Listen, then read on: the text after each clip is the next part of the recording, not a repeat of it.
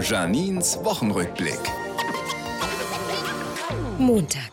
Erster Schultag. Und das erste Mal seit Wochen müssen meine Tochter und ich wieder um halb sieben aufstehen. Mann, das war ein Gezeter und Geflenne. Nein, ich will nicht. Das Leben ist grausam. Wie kann man mir das nur antun? Aber immerhin, die Kleine ist gut aus dem Bett gekommen.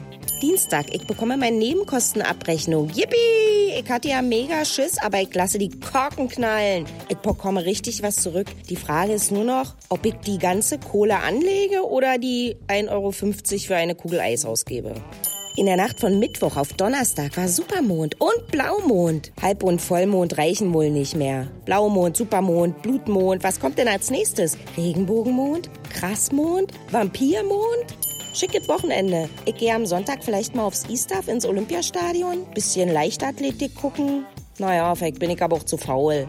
Fest steht nämlich, wäre faul sein eine Sportart, ich käme immer aufs oberste Treppchen. Wäre aber natürlich zu faul, um da hochzusteigen.